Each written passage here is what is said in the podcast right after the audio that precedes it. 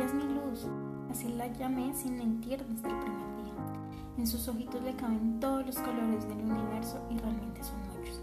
Es la princesa y autora principal de este escrito, que aunque está hecho un poco entre lágrimas, está hecho con el corazón.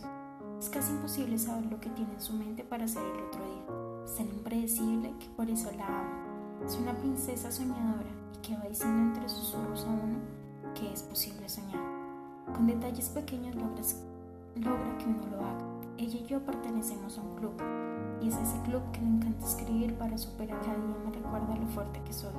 Es pequeña, pero no existe amor más grande que el que ella puede brindar. De todas las frases que me ha dicho, la que más amo es cuando me dice, Dios está organizando tu palacio para verte feliz. Me encanta ser mi alcahueta y mi mayor confidente. Me encanta cuando me habla de ella, es escuchar el cantar de los pájaros, el sonido del mar y el viento soplando hacia la dirección correcta. Ella busca, pregunta y logra siempre encontrar respuestas.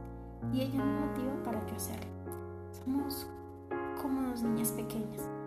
Cualquier ser que viera nuestras conversaciones a la hora que sea pensará que nos falta un tornillo.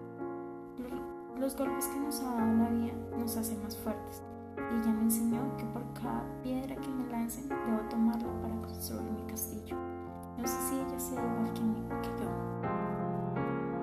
que le encantan los colores vivos, aquellos que brindan el arco iris, la naturaleza, pero especialmente los colores de la tierra.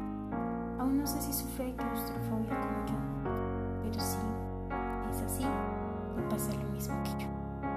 Esa claustrofobia es la confirmación de que soy libre y que no puedo tener límites. Ella siempre cosecha amor conmigo lo hace a diario.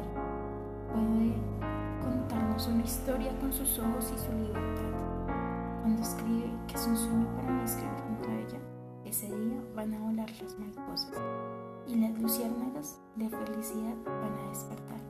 Es mitad humano y mitad universo.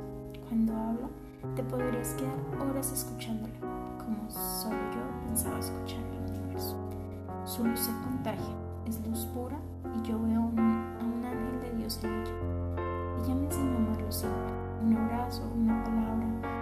mensaje en la madrugada. Me enseñó Mami a mí. La luna es nuestra mejor amiga. Cuando la luna aparece, ella está despierta y cuando se